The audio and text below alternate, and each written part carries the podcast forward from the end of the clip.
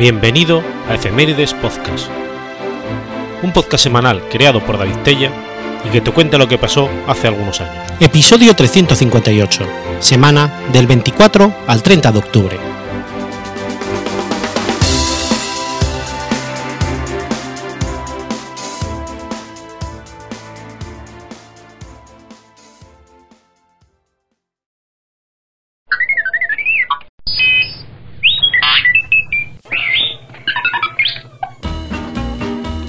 24 de octubre de 2013. Muere Manolo Escobar. Manolo García Escobar, más conocido como Manolo Escobar, fue un cantante de copla y canción española. También trabajó como actor en diversas películas. Fue el quinto de los diez hijos de Antonio García Navarro, natural de Ejido, y María Carmen Escobar Molina, natural de las Norias de Daza, a la que dedicó la canción Madrecita María del Carmen. Su padre abandonó la tradición campesina familiar para dedicarse a la hostelería y la cultura. En los duros años de posguerra, Antonio García conoció al maestro de escuela Antonio Manzano, que había perdido a su esposa e hijo durante la guerra civil.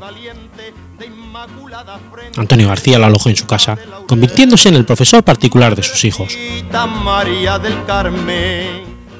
El nuevo miembro de la familia resultó ser un consumado profesor de música del que los hijos del matrimonio pudieron aprender música en casa.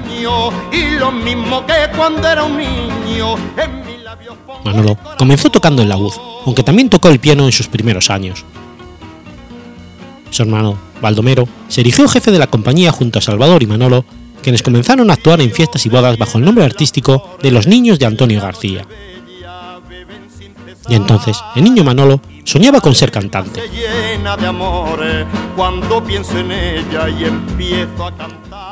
En septiembre de 1946, con tan solo 14 años, emigró con dos de sus hermanos a Barcelona, donde trabajó como aprendiz de diversos oficios. Se inició en la farándula entre Badalona y el Raval con el grupo Manolo Escobar y sus guitarras, en el cual estaban también sus hermanos Salvador y Baldomero. Más adelante, con el éxito del grupo, se añadiría otro de sus hermanos. Tanto Juan Gabriel como José María, otro de los hermanos de García Escobar, escribieron un poco después canciones para que fueran interpretadas por el grupo. En el terreno sentimental, tres meses después de conocer a Anita Mars Schiffer en la sala de fiestas Fiesta del Castillo de Aro, se casó con ella en la iglesia San Michel en la ciudad alemana de Colonia, el día 10 de diciembre del 59, sin hablar uno el idioma del otro. Estuvieron casados 53 años y fueron padres adoptivos de Vanessa, a la que dedicó la canción Mi pequeña flor. El 8 de diciembre del 56, los hermanos Escobar realizaron su primera actuación profesional. La fama en concursos de verbenas le facilitó a Manolo poder introducirse en otro espectáculo de la época, el cine de variedades. En una ocasión, participó en un programa que encabezaba Raquel Meyer. Cuando la diva se encontró con él de camino al camerino, le dijo: Muchacho, tú llegarás. Yo sé de esto lo suficiente y he visto mucho. Llegarás, te lo aseguro. El grupo Manuel Escobar y sus guitarras acuñó un nuevo estilo musical personal de música española con ritmo moderno aunque José María y Juan Gabriel abandonaron pronto el grupo, quedaban Manolo como cantante, Baldomero, Salvador y Juan Gabriel como guitarras. Con sonido escobar elaborado, el grupo grabó su primer disco en el 57 con la compañía discográfica Orfeo. Las galas cada vez eran más frecuentes y la estafeta de correos medio vacía con demasiada frecuencia. Así que la familia se vio en la tesitura de escoger el trabajo seguro de funcionario o la aventura de la música se optó por pedir una excedencia de dos años con lo que se cubrían las espaldas. El 14 de enero del 61, Manolo debutó en Córdoba en el Teatro Duque de Rivas con su espectáculo Canta Manolo Escobar. A partir de entonces, Manolo se convirtió en pocos años en ídolo de multitudes, paseándose triunfalmente por España con sus diversos espectáculos y grabando decenas de discos que enseguida saltaron a la fama. Su primer gran éxito fue la canción El Pompero del maestro Solano. En 1962 saltó al estrellato con canciones del mismo Solano Pedrero con su debut en Madrid, Barcelona y el estreno de su primera película titulada Los guerrilleros rodada en Arcos de la Frontera. A partir del 65, encabezó ventas de discos y uno de los pocos artistas que mantuvo espectáculo y compañía propias durante esa dura época, para la canción española, pues coincidió con el inicio de la música pop en España, a la que las emisoras de radio preferían dar mayor difusión. 19 películas como protagonista, tres de las cuales figuran entre 10 de las más vistas en España. Cerca de 80 discos, 35 de oro y una caseta de platino avalan su corona. Cabe añadir que la discográfica Velvet entregó 24 discos de oro a Manolo, pero según las ventas debería haber tenido más de 40. Entre el 79 y el 80, Manolo Escobar sufrió un embargo en el que perdió sus pertenencias y acumuló deudas por valor de 380 millones de pesetas por una deuda causada por un mal negocio de una empresa de pantalones Jim. Pero se recuperó económicamente y logró reunir una colección de arte. Durante la madrugada del 18 de septiembre de 2011, mientras él y su familia dormían, el cantante sufrió un robo en su casa de Benidorm entre otras pertenencias, le fueron sustraídos varios discos de oro, la medalla al mérito en el trabajo, la insignia de oro de brillante del Fútbol Club Barcelona. El presidente del Barça, Sandro Rochelle, se apresuró a informar de que se le impondría una nueva insignia de oro y diamantes del club al cantante almeriense, hecho que se produjo en el 2012.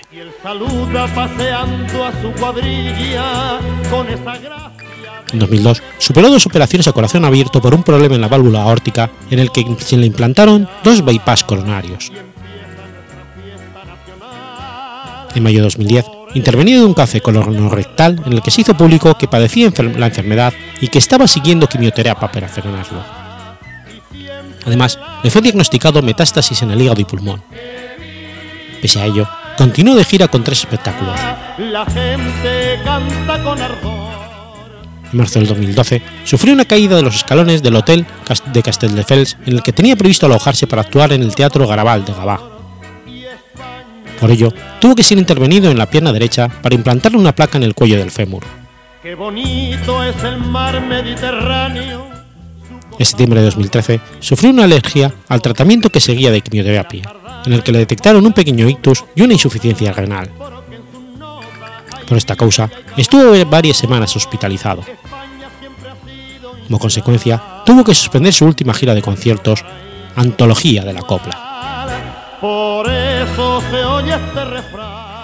Participó en la fiesta de celebración de la Copia Mundial de Fútbol de 2010 cantando una de sus canciones más laureadas, Y viva España.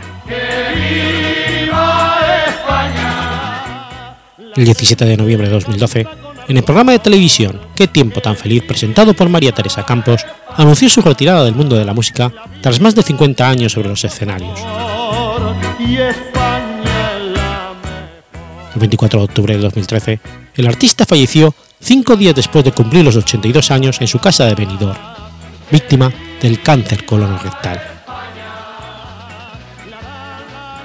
Era deseo de Manolo ser incinerado y que sus cenizas fueran esparcidas entre Almería, Barcelona y Benidorm.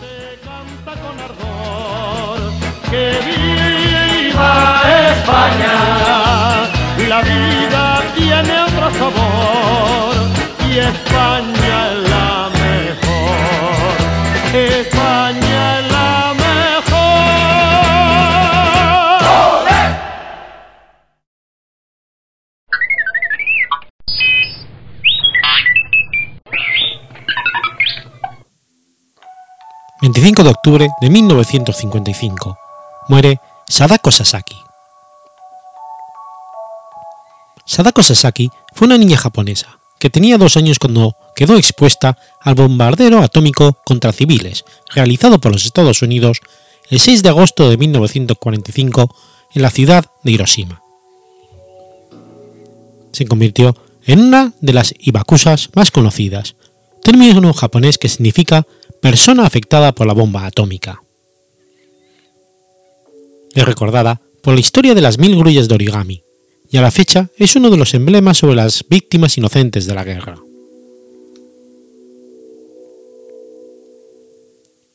Sasaki, el 6 de agosto de 1945, vivía con su familia en una casa cerca del puente Misasa, en la ciudad de Hiroshima.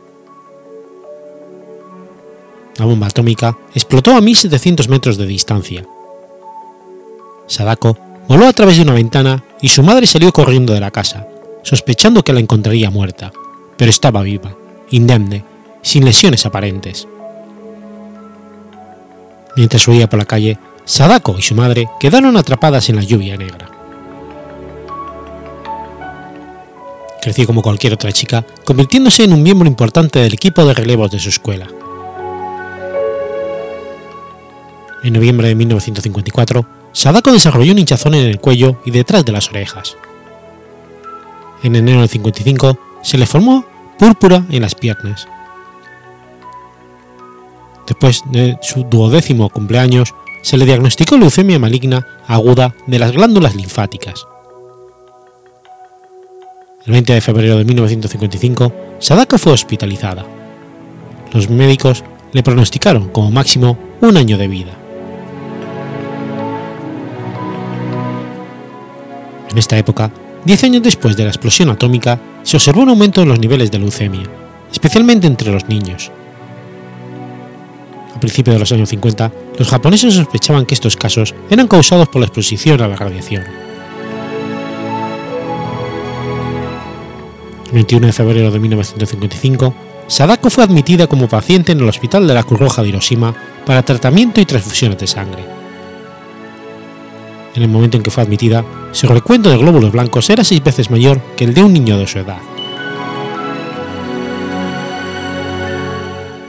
En agosto de 1955, después de dos días de tratamiento, fue trasladada a una habitación con una compañera de cuarto, una niña estudiante de secundaria que era dos años mayor que ella, también enferma de cáncer. Fue esta compañera que le contó la leyenda japonesa que promete a quien pliegue mil crullas Yonigami se le concederá un deseo. Ella le enseñó a Sadako cómo doblar las grullas de papel. Una versión popular afirma que Sadako no alcanzó la meta de doblar mil grullas, que solo dobló 644 antes de su muerte, y que sus compañeras de escuela completaron las mil y las enterraron con ella. Sin embargo, en un documental en blanco y negro, el padre de Sadako, Shigeo Sasaki dijo que Sadako había hecho aproximadamente 1.400 grullas de papel, que sus padres guardaron en su casa. Mostró las grullas en el documental. Los compañeros de la escuela hicieron mil grullas de papel que se enterraron con Sadako. Esto se explica también en el libro Sadako y la leyenda de las mil grullas de papel. Una exposición que apareció en el Museo Memorial de la Paz de Hiroshima declaró que a finales de agosto del 55 Sadako había logrado su objetivo y continuó haciendo más grullas. A pesar de que durante sus días en el hospital Sadako tenía mucho tiempo libre para doblar las grullas, se le acabó el papel. Utilizaba envoltorios de medicamentos y cualquier otra cosa que pudiera conseguir. Para ello, iba a las habitaciones de otros pacientes a pedirles el papel de sus regalos de buenos deseos. Su amiga, Chizuko, le conseguía papel de la escuela.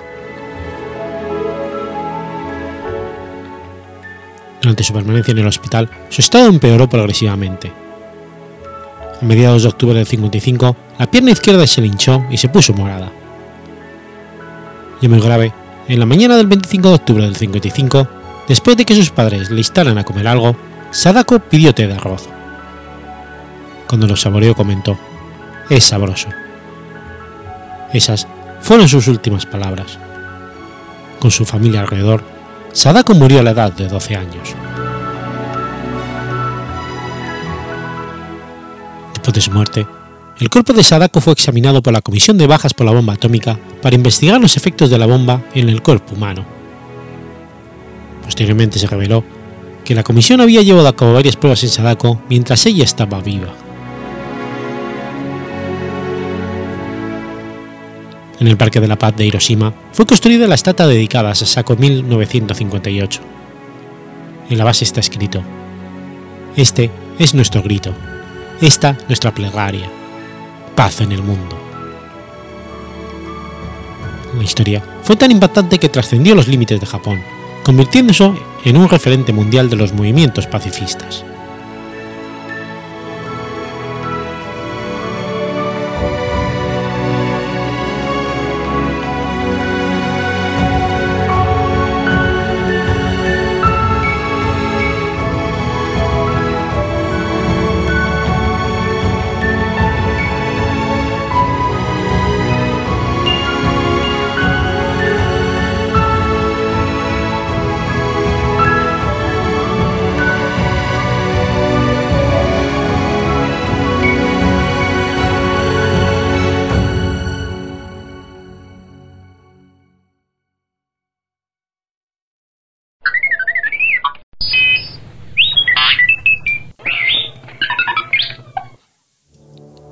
De octubre de 1835.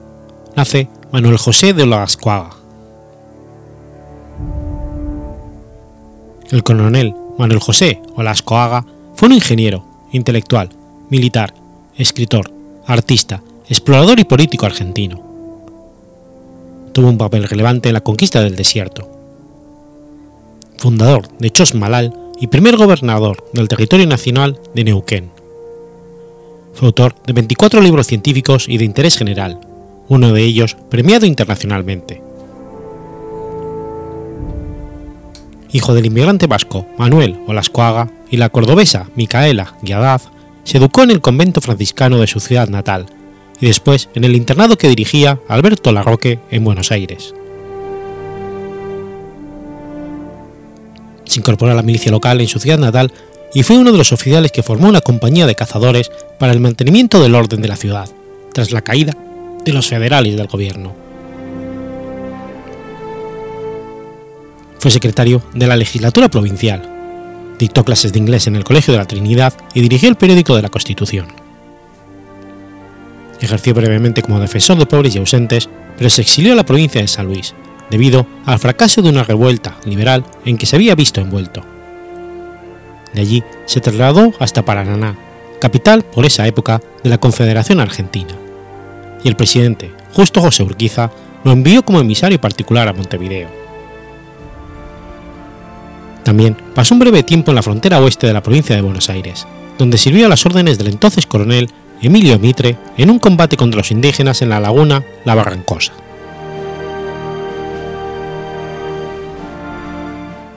Instalado por un tiempo en Rosario, coeditó el periódico El Comercio, fundado por Eudoro Carrasco. Tras la batalla de Cepeda, regresó a Mendoza. El 20 de marzo de 1861, la ciudad fue destruida por un terremoto. Toda la autoridad del gobernador, Laureano Nazar, quedó superada y este quedó paralizado de dolor por la pérdida de dos de sus hijos. La ciudad quedó a merced de las víctimas, muchas de las cuales tras perder todo se dedicaron a saquear a quienes no podían defenderse.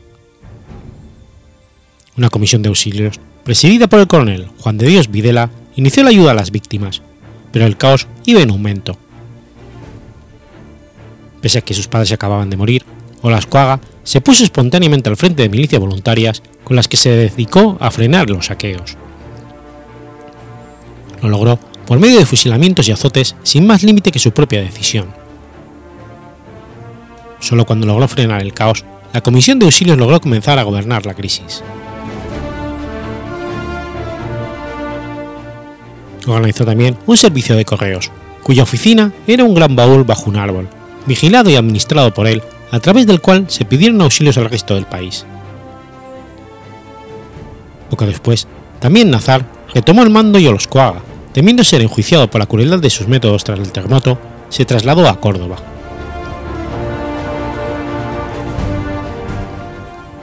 Durante la intervención federal dirigida por el presidente Santiago Derqui a la provincia de Córdoba, organizó un cuerpo de infantería al frente del cual participó en la batalla de Pavón del lado de la Confederación.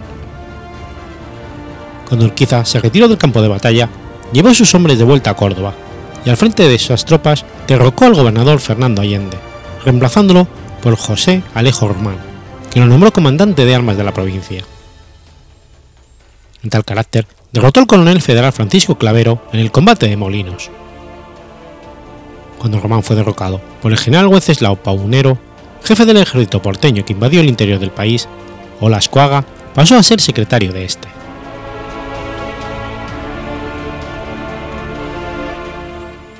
A finales de 1862, diseñó y comenzó la construcción de una nueva línea de fuertes y fortines en el sur de Córdoba.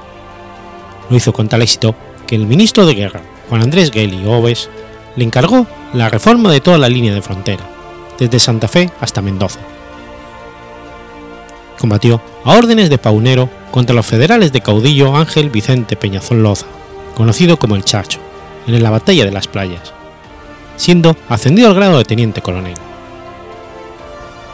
Regresó a Mendoza, donde fue nombrado jefe de fronteras de la provincia y fortificó la guarnición de San Rafael con cuatro compañías de voluntarios, en realidad eran montoneros forzados a prestar servicio militar sin paga.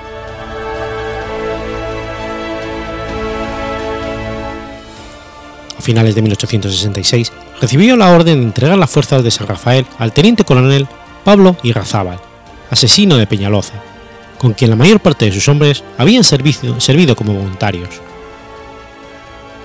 De modo que apenas se entregó el mando, los antiguos montoneros se amotinaron y poco faltó para que mataran a Irrazábal, que exigió a los Coaga que reprimiera, el, que reprimiera el tumulto. Comprendiendo que su esfuerzo hubiera sido inútil, además de injusto, se negó a reprimirlos, por lo que fue acusado de sedición y se vio obligado a huir a Chile. Regresó a Mendoza al estallar la Revolución de los Colorados, en noviembre de 1866, dirigida por sus amigos Juan Carlos Rodríguez y Juan de Dios Videla. Marchó con este a San Juan, participando en la victoria sobre el coronel Julio Campos. Por encargo de Rodríguez, pasó a Chile a buscar armas, pero a su regreso se encontró con la derrota del ejército federal en la batalla de San Ignacio, de modo que se limitó a ayudar a los vencidos a exiliarse a Santiago de Chile. Escribió artículos para el periodismo local y editó un periódico humorístico con ilustraciones llamado La Linterna del Diablo, con el que pudo mantenerse. También realizó un mapa a gran escala de Chile que se utilizó como cartografía oficial y educativa en ese país, y acompañó al jefe de la campaña contra los indios del sur de Chile, el general Cornelio Saavedra Rodríguez, entre 1869 y 71. Regresó a Buenos Aires en 1873 pero abandonó esta ciudad a finales del año, instalándose en Rosario, donde compró un pequeño campo. Fue reincorporado al ejército argentino en enero de 1877 como secretario del general Julio Argentino Roca, jefe de la frontera sur de Córdoba, que él mismo, que el mismo Olascoaga había diseñado 15 años antes. Cuando la muerte de Adolfo Alsina, Roca fue nombrado ministro de guerra, designó a Olascoaga como jefe de la Secretaría Militar del Ministerio de, de, Guerra, equivalente al actual jefe del Estado Mayor General del Ejército. Como asesor militar de Roca, fue uno de los principales impulsores, organizadores de la conquista del desierto del año 1879, que en gran parte desarrolló en base a ideas que había elaborado desde el año 1861. El plan general de operación militar era plenamente ofensivo, consistía en buscar al indio y batirlo en sus mismas tolderías, avanzando en cinco columnas en forma simultánea, ocupando los territorios de este a oeste y de norte a sur. El plan funcionó a la perfección, logrando la conquista de la Pampa árida y el norte de la Patagonia. Indirectamente, también permitía apropiar, para el territorio nacional, todo el resto del territorio hasta el extremo sur del país. El avance de las fuerzas se realizó en cinco grandes columnas que partieron desde las provincias de Buenos Aires, Córdoba, San Luis y Mendoza, respondiendo a esta última la Cuarta División, que se puso en marcha el 21 de abril de 1879 desde el Fuerte General San Martín, conocido como Fortín el Alamito. Cuando en 1880 estalló la Revolución porteña de Carlos Tejedor, el presidente Nicolás Avellaneda se trasladó a la ciudad de Belgrano, y la nombró capital provisoria de la nación, designando a los Coaga jefe político y comandante de armas de esa ciudad. Presidente Roca lo nombró presidente de la Comisión Científica de Exploración y la Oficina Topográfica Militar, antecedente del actual Instituto Geográfico Militar. Realizó importantes relevamientos geográficos en el norte de la Patagonia y a finales de 1880 publicó un estudio topográfico de la Pampa y Río Negro. En mérito a esta obra, recibió una medalla de oro otorgada por el gobierno. Por propia iniciativa, escribió una completa crónica de campaña del desierto que publicó junto con un estudio topográfico de la provincia de La Pampa y la de Río Negro, que fue premiada en la Exposición Internacional de Venecia del año 1881. En 1882 fue ascendido al grado de coronel y realizó un nuevo viaje de exploración por la región andina patagónica. Por su iniciativa, se instaló el campamento militar de campaña Mauida. En 1885 fue nombrado gobernador del territorio nacional de Neuquén que acababa de ser creado, y fue el responsable del final de la conquista de esos territorios de mano de los indios mapuches. Fundó la ciudad de Chosmalal, que fue la primera capital del territorio y también la capital actual, Neuquén. Diseñó y construyó los canales de riego que abastecieron esa última ciudad.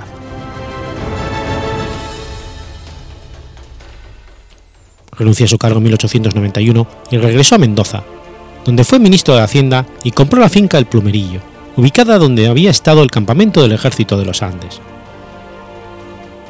Fue exonerada del cargo por una intervención federal de 1892. En 1894 fue nombrado perito de los límites con Bolivia y realizó todas las mensuras necesarias para la aplicación de los tratados que fijaban las fronteras con ese país ocupando ese cargo durante ocho años.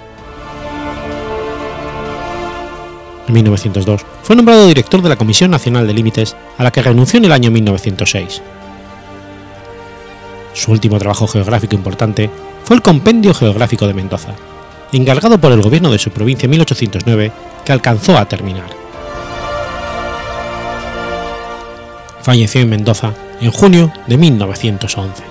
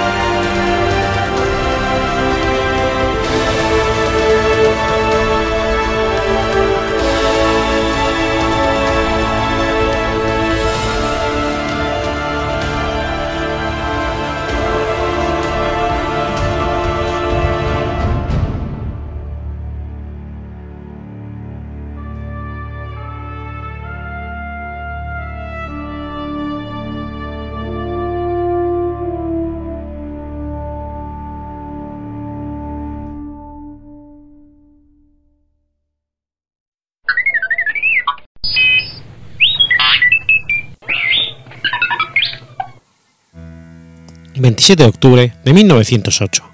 Nace Ramón de la Fuente Benavides. Ramón Rafael de la Fuente Benavides, mejor conocido por su seudónimo Martín Adán, fue un poeta peruano, cuya obra destaca por su hermetismo y profundidad.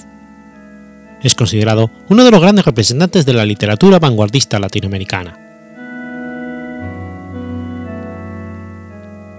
Los de la Fuente fueron una extensa familia de la provincia de Pacasmayo, La Libertad.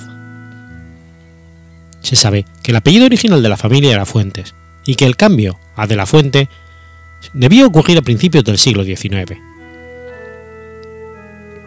El bisabuelo de Martín Adán fue Santiago Joaquín de la Fuente Morella, que se casó con Carmen Oiburu Esteves, de procedencia vasca. La pareja tuvo siete hijos, entre ellos Ramón de la Fuente Goiburu. Este se casó con una sobrina del general Miguel Iglesias, Zoila Santolaya Iglesias, con quien tuvo dos hijos, uno de ellos Santiago de la Fuente Santolaya, natural de Pacasmayo, que fue el padre de Martín Adán.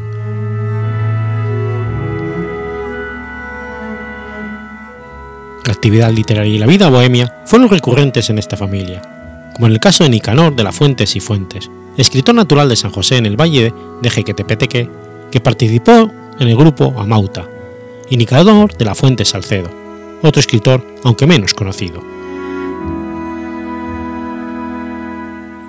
En cuanto a la familia de los Benavides, esta se ha podido rastrear hasta Miguel Benavides, oficial de San Martín, que peleó en Junín y Ayacucho, y se casó con María Roa, unión de la que nació Rafael Benavides Roa.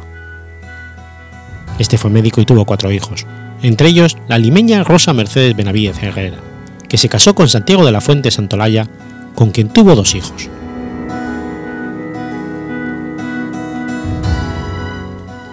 Ramón Rafael de la Fuente Benavides nació el 28 de octubre de 1908 en la calle Apurimac del centro de Lima, hijo de Santiago de la Fuente Santolaya y Rosa Mercedes Benavides. En 1914, un día antes de cumplir seis años, falleció su padre, y un año después su abuelo, porque los bienes de su familia quedaron administrados por el abogado Alfredo Solfimuro. Cuatro años después, su hermano menor y él contrajeron escarlatina. Rafael fue operado y sobrevivió, pero el hermano falleció, hecho que lo afectó toda su vida. Hizo sus primeros estudios en el Colegio San José de Cluny de Barranco, y en 1916 ingresó al Colegio Alemán, donde estudió hasta 1926. En este último trabó amistad con Estuardo Núñez y Emilio Adolfo Westphalen, y fue alumno del escritor Luis Alberto Sánchez y el gramático Emilio Huidobro, que le inició en la literatura.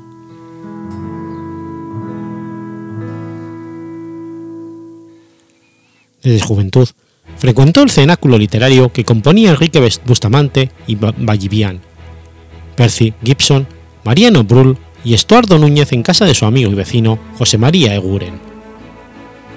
Este último fue muy reverenciado por Adán y tuvo una gran influencia en su formación poética. En 1927, tras terminar el colegio, comenzó a colaborar en la revista Amauta, de José Carlos Mariategui. Este leyó su manuscrito de la Casa de Cartón y quedó gratamente impresionado, por lo que auspició su publicación.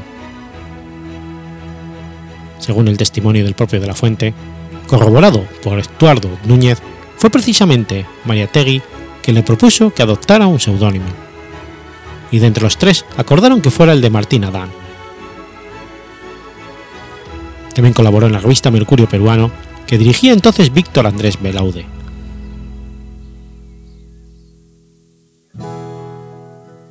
En 1927 empezó sus estudios universitarios en la Universidad de San Marcos, pero al comenzar los años 30 se vivió en dicha universidad un ambiente de agitación, y por ello fue clausurada desde mayo del 32 hasta agosto del 35. Obviamente, esto provocó que Martín Adán suspendiera sus estudios durante este periodo, pero los continuó optando por el título de doctor con la tesis de lo barroco en el Perú, presentada en 1938. Sabemos también que se matriculó dos veces en la Universidad Católica de Lima para seguir jurisprudencia, Por esos años continuó frecuentando los círculos intelectuales de Lima y él mismo tuvo su propia tertulia en su casa de Lima, a la que llamó el Areópago.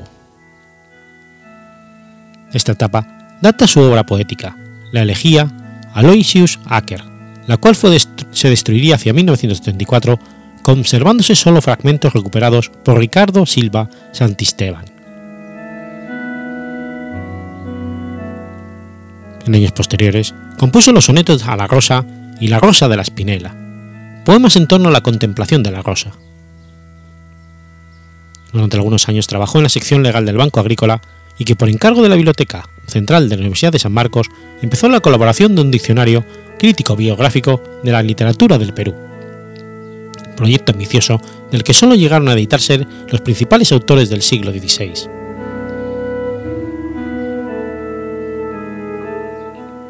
Su vida estuvo marcada por desaforado estilismo que le obligó en varias ocasiones al internamiento voluntario en hospitales psiquiátricos, desde donde escribió poemas en los que el peso existencial va acusando la eterna búsqueda traumática de un yo inencontrable. Su vida, a partir del 35, estuvo marcada por entradas y salidas a centros sanatorios, llegando a ser observado por Honorio Delgado en uno de sus tres registros de sus entradas al Hospital Victorio Larco Herrera, durante los años 40.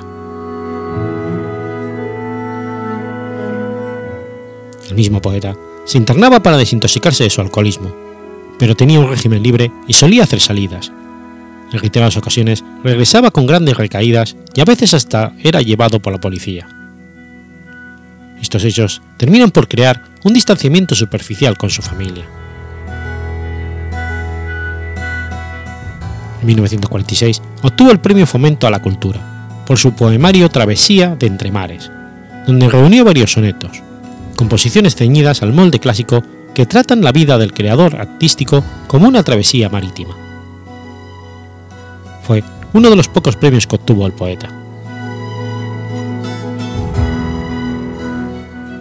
Tras el silencio poético de una década, en el 61 volvió a publicar otra obra, titulada Escrito a ciegas. Hacia el 62 se internó en una clínica psiquiátrica, pero esta vez con régimen de internamiento permanente. Salió de la misma 20 años después, pero el 18 de marzo de ese mismo año fue internado en el hospital Larco Herrera hasta marzo del año siguiente, en enero del 84, estuvo internado en el Hospital Santo Toribio de Mogrovejo, donde fue operado de la vista.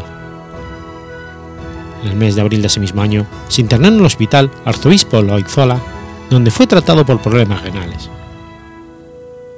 El 30 de abril fue llevado al albergue Canevaro del RIMAC, de donde salió en enero del 85, yendo nuevamente al Lozola para volver a operarse. Allí murió como por un shock postoperatorio debido a que no recibía a tiempo la atención médica requerida.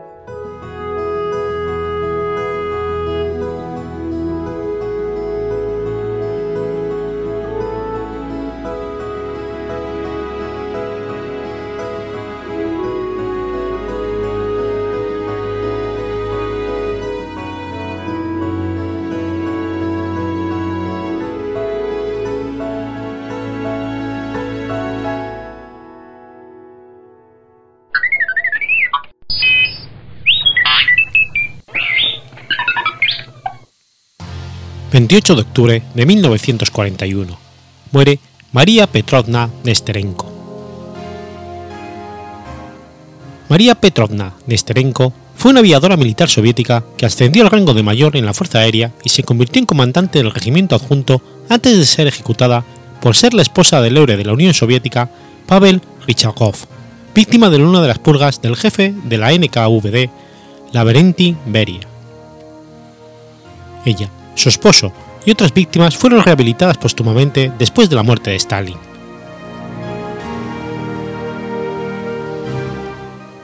María Nesterenko nació en algún momento de agosto de 1910 en la localidad ucraniana de Budi de la gobernación de Kharkov, entonces parte del Imperio ruso, en el seno de una familia de origen ucraniano. Después de completar su educación inicial, trabajó en una fábrica de cerámica mientras soñaba con la aviación, además de tener pasatiempos en la música y los deportes. Se afilió al Partido Comunista de la Unión Soviética en 1931 y posteriormente se graduó en la Escuela de Aviación de Kharkov antes de ingresar en la Escuela de Pilotos de Aviación Militar de Kacha, en la que se graduó en 1933. Su graduación, sirvió como piloto militar en Ucrania y en el lejano Oriente.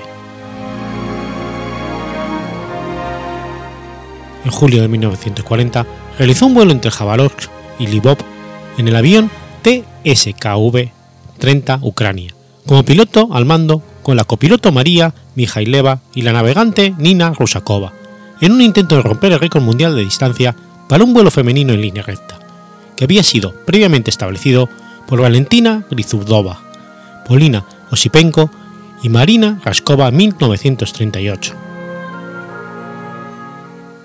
El vuelo despegó de, Jabolsk y tenía que llegar a Mazir, pero debido a los fuertes vientos en contra, combinado con una tormenta eléctrica y hielo, se vio obligada a realizar un aterrizaje de emergencia en un campo cercano a la aldea de Isakovo, en el distrito de Sanchusky.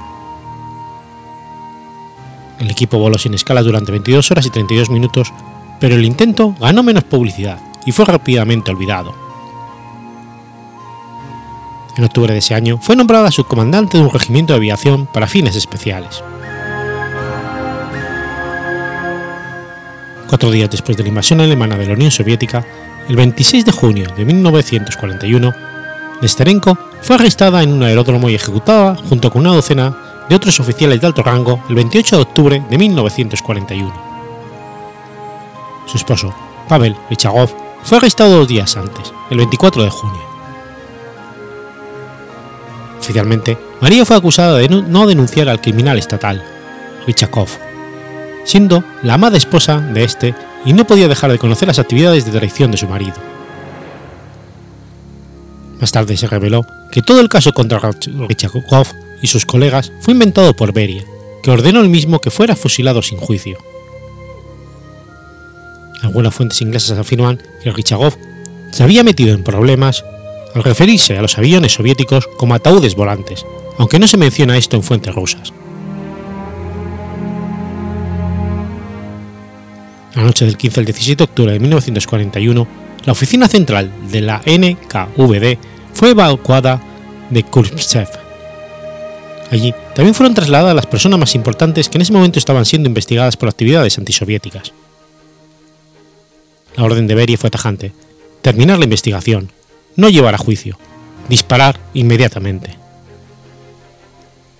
Junto con María Nesterenko y su esposo, fueron ejecutados el 28 de octubre otros 20 oficiales soviéticos,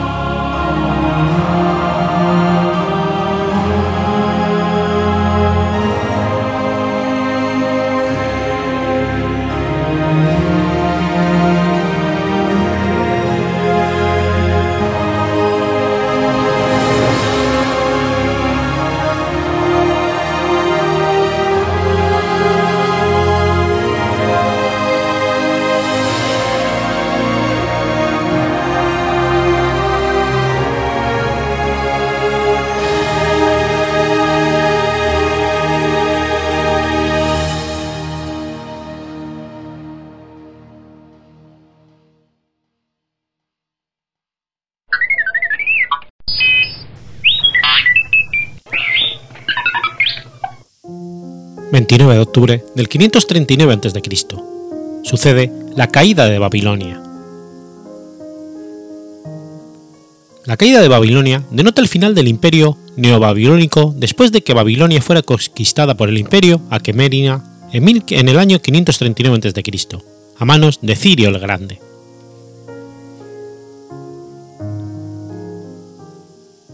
Fueron varios factores los que finalmente conducirían a la caída de Babilonia.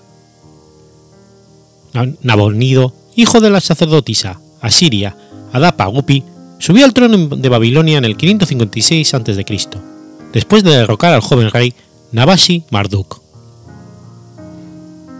Con el paso del tiempo, el pueblo se volvió intranquilo y cada vez más desafectado bajo su mandato. Por una parte, el clero dedicado a Narduk odiaba a Nabodino debido a que había suprimido el culto a Narduk y a favor del culto del dios de la luna, Sin. Asimismo, durante largos periodos de tiempo, le confió el gobierno a su hijo, el príncipe y corregente Baltasar, que era un soldado capaz, pero un político y diplomático pobre. Hacia el este, el imperio aqueménida se estaba expandiendo con fuerza. Su regente Cirio II había conquistado una gran franja de territorio que cubría un área correspondiente a los países modernos de Turquía, Armenia, Azerbaiyán, Irán, Kirguistán y Afganistán. El único poder no conquistado significativo restante en el cercano oriente era el imperio neobabilónico, que controlaba Mesopotamia y, y reinos súbditos como Siria, Judea, Fenicia y partes de Arabia. Babilonia había estado estrechamente relacionado con enemigos de Cirio en otros lugares. El imperio fue previamente un aliado de Crespo en Lidia, cuyo reino fue invadido por los persas unos años antes de la invasión de Babilonia. Asimismo, Ciro afirmaba ser el sucesor legítimo de los antiguos reyes de Babilonia, por lo que logró ser muy popular allí, a diferencia de Nabodino.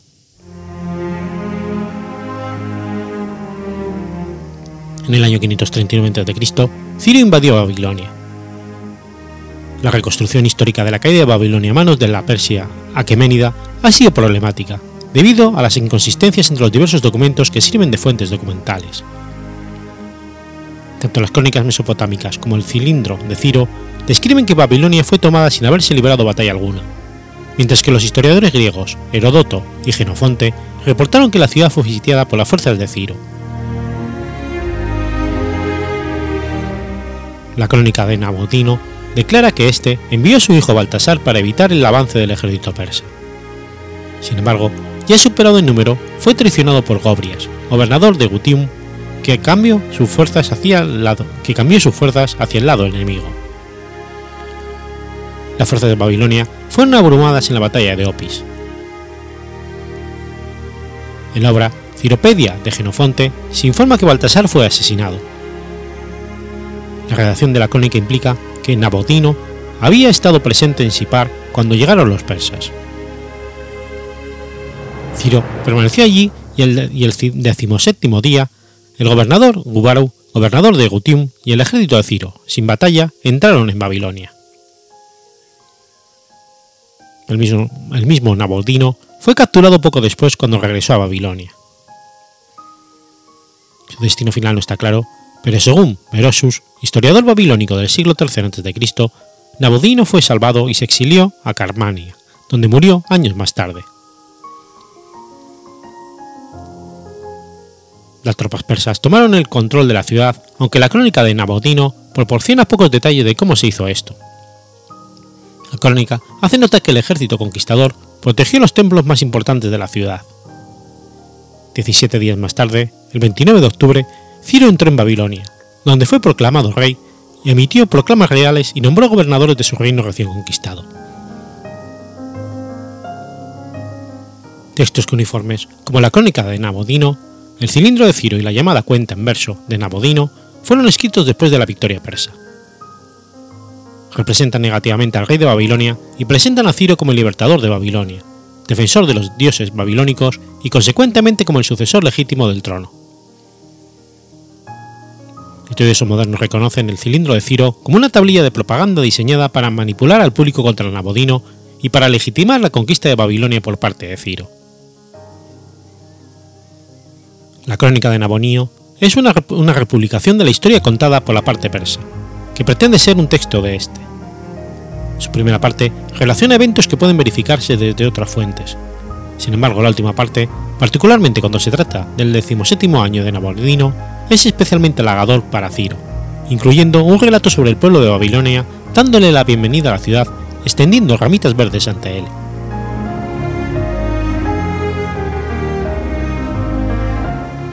Otro puesto a considerar es el momento en que ocurrió el ataque, que puede haber contribuido al éxito de la estrategia de Gobrias. Herodoto, Genofonte y la tradición religiosa hebrea, tardía, en el libro de Daniel, registran que Babilonia estaba celebrando un festival la noche en que fue tomada. La Ciropedia, romance que puede contener un núcleo histórico, expone lo descrito por Genofonte, que escribió mucho después cuando estuvo en Persia como uno de los 10.000 soldados griegos que lucharon en el bando perdedor en la guerra civil persa, eventos que él contó en su Anabais.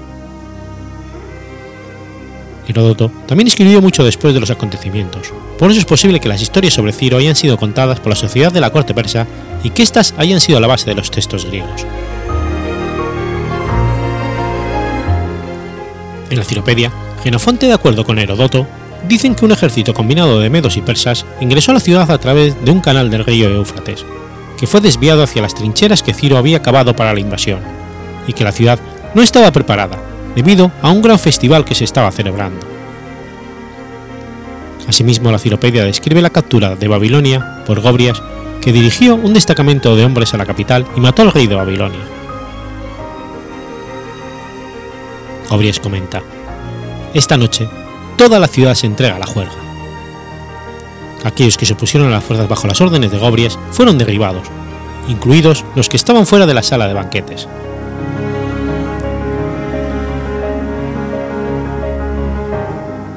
Tras su caída, Babilonia se encontró bajo dominio extranjero por primera vez. Se estableció un nuevo sistema de gobierno y se desarrolló un Estado multinacional persa. Este sistema de gobierno llegó a su apogeo después de la conquista de Egipto por Cambises II durante el reinado de Darío I, y después recibió su fundamento ideológico en la inscripción de los reyes persas.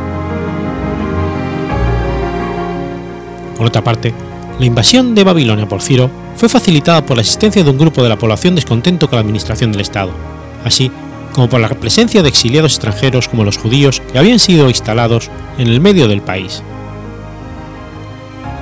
Uno de los primeros actos de Ciro, en consecuencia, fue permitir que estos exiliados volvieran a sus hogares, llevando consigo las imágenes de sus dioses y sus vasijas sagradas.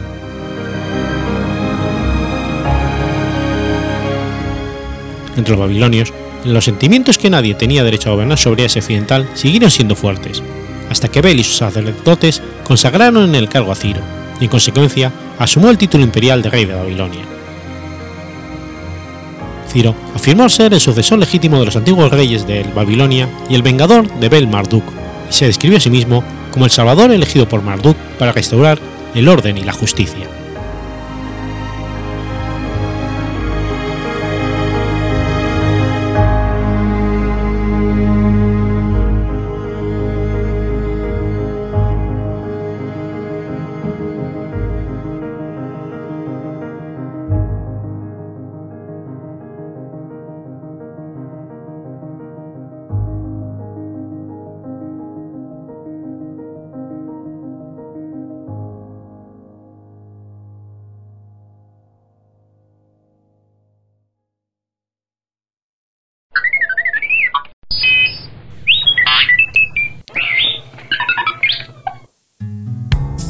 30 de octubre de 1046.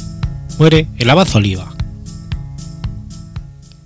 Oliva fue un abad benedictino de la Orden de San Benito, obispo y conde de Berga y Ripoll. Fue un monje benedictino catalán, considerado el padre espiritual de la Cataluña renaciente. Fue el tercer hijo del conde Oliva Cabreta de Cerdaña y Besalú, y su mujer Ermenganda Daíbar y por tanto bisnieto del conde Guifredo el Belloso. Sus hermanos mayores fueron Bernardo de Yaferro de Besalú, Guifredo II de Cerdaña y Adelaida Cadel. Además, su hermano pequeño, Berenguer, llegaría a ser obispo de Elna.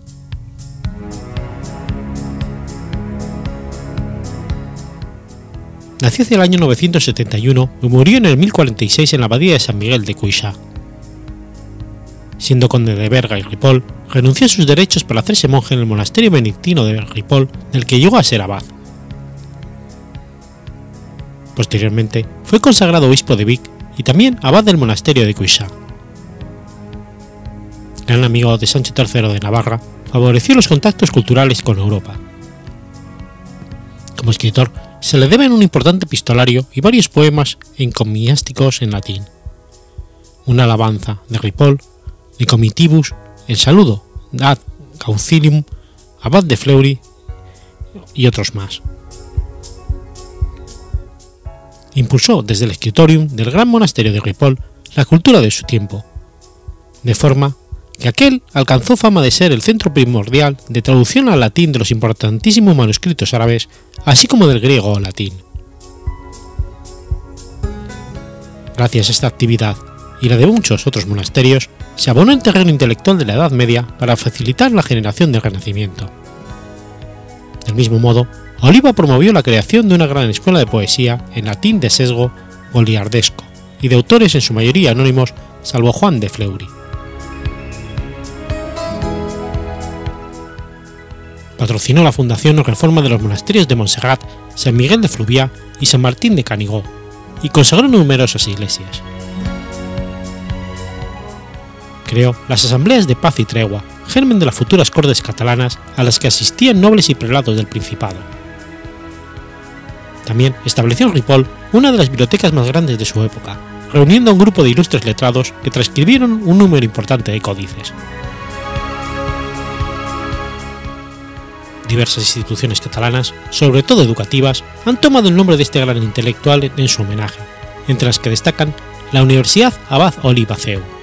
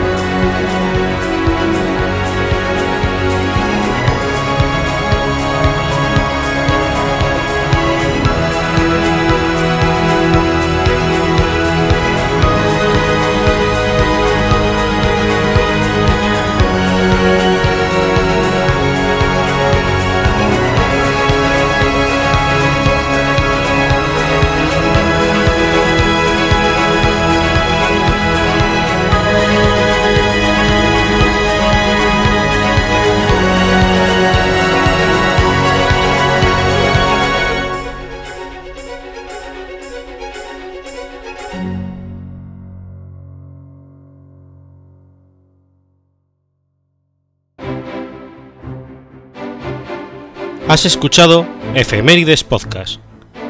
Si quieres ponerte en contacto conmigo, puedes hacerlo por Twitter a la cuenta arroba efemeridespod o mi cuenta personal, arroba telladavid, o por correo electrónico a la dirección efemeridespod.gmail.com. También puedes visitar la página web efemeridespodcast.es.